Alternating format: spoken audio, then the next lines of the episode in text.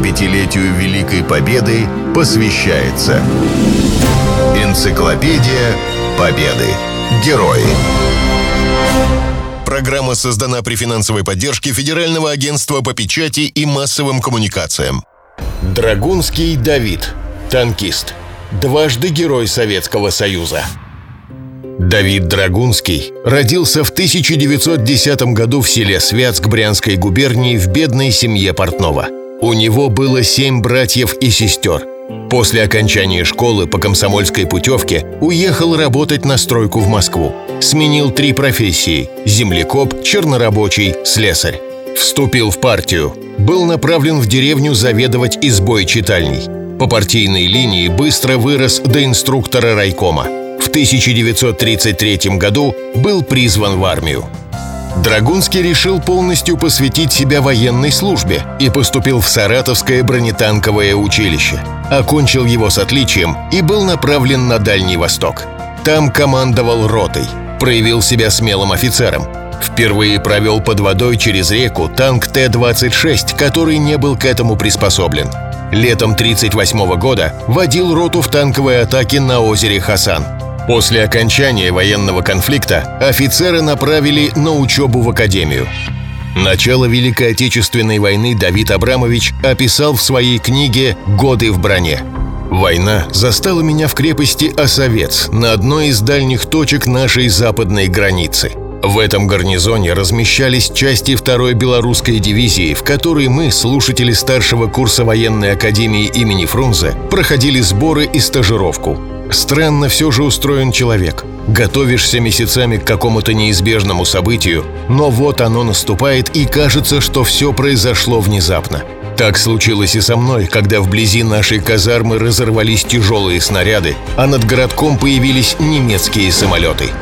Вскоре Драгунский командовал танковым батальоном, защищая Смоленск. Потом его перебросили на Кавказ. В это время на родине случилась трагедия. Немцы уничтожили все еврейское население Святска. Погибло 74 родственника, включая родителей, деда, бабушку, сестру с тремя малолетними детьми.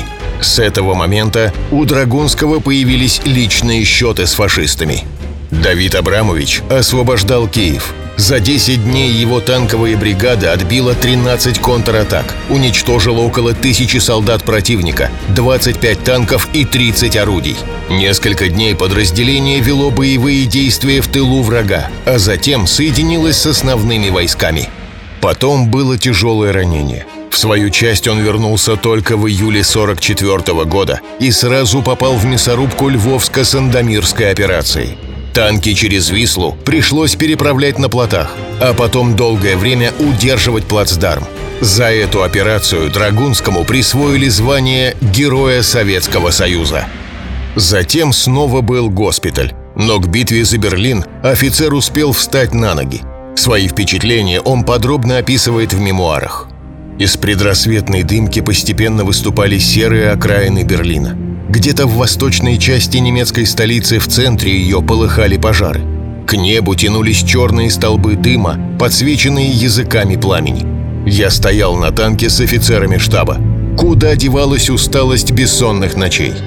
Мы вступали сегодня, сейчас, утром 26 апреля 1945 года на центральные улицы Берлина. Опираясь рукой на ствол танковой пушки, я чувствовал дрожание мотора – а мне казалось, что слышу биение сердца моих друзей. В сражении за Берлин его танкисты уничтожили 795 немецких солдат и офицеров, 9 танков, 3 самоходных орудия, 7 бронемашин, 7 артиллерийских орудий и 37 автомашин. Было захвачено 2700 пленных, 5 складов, 4 паровоза и 190 вагонов. За умелое руководство действиями бригады Драгунскому второй раз присвоили звание Героя Советского Союза. 75-летию Великой Победы посвящается Энциклопедия Победы. Герои. Программа создана при финансовой поддержке Федерального агентства по печати и массовым коммуникациям.